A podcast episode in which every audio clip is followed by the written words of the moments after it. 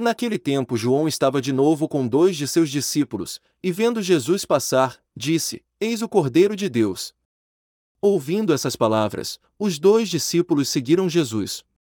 Voltando-se para eles e vendo que o estavam seguindo, Jesus perguntou: O que estás procurando? Eles disseram: Rabi, que quer dizer, mestre, onde moras? Jesus respondeu: Vim de ver. Foram, pois, ver onde ele morava nesse dia, permaneceram com ele.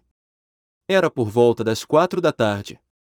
André, irmão de Simão Pedro, era um dos dois que ouviram as palavras de João e seguiram Jesus. Ele foi encontrar primeiro seu irmão Simão e lhe disse: Encontramos o Messias, que quer dizer, Cristo. Então André conduziu Simão a Jesus. Jesus olhou bem para ele e disse: Tu és Simão, filho de João, tu serás chamado Cefas, que quer dizer, pedra. Palavra da salvação.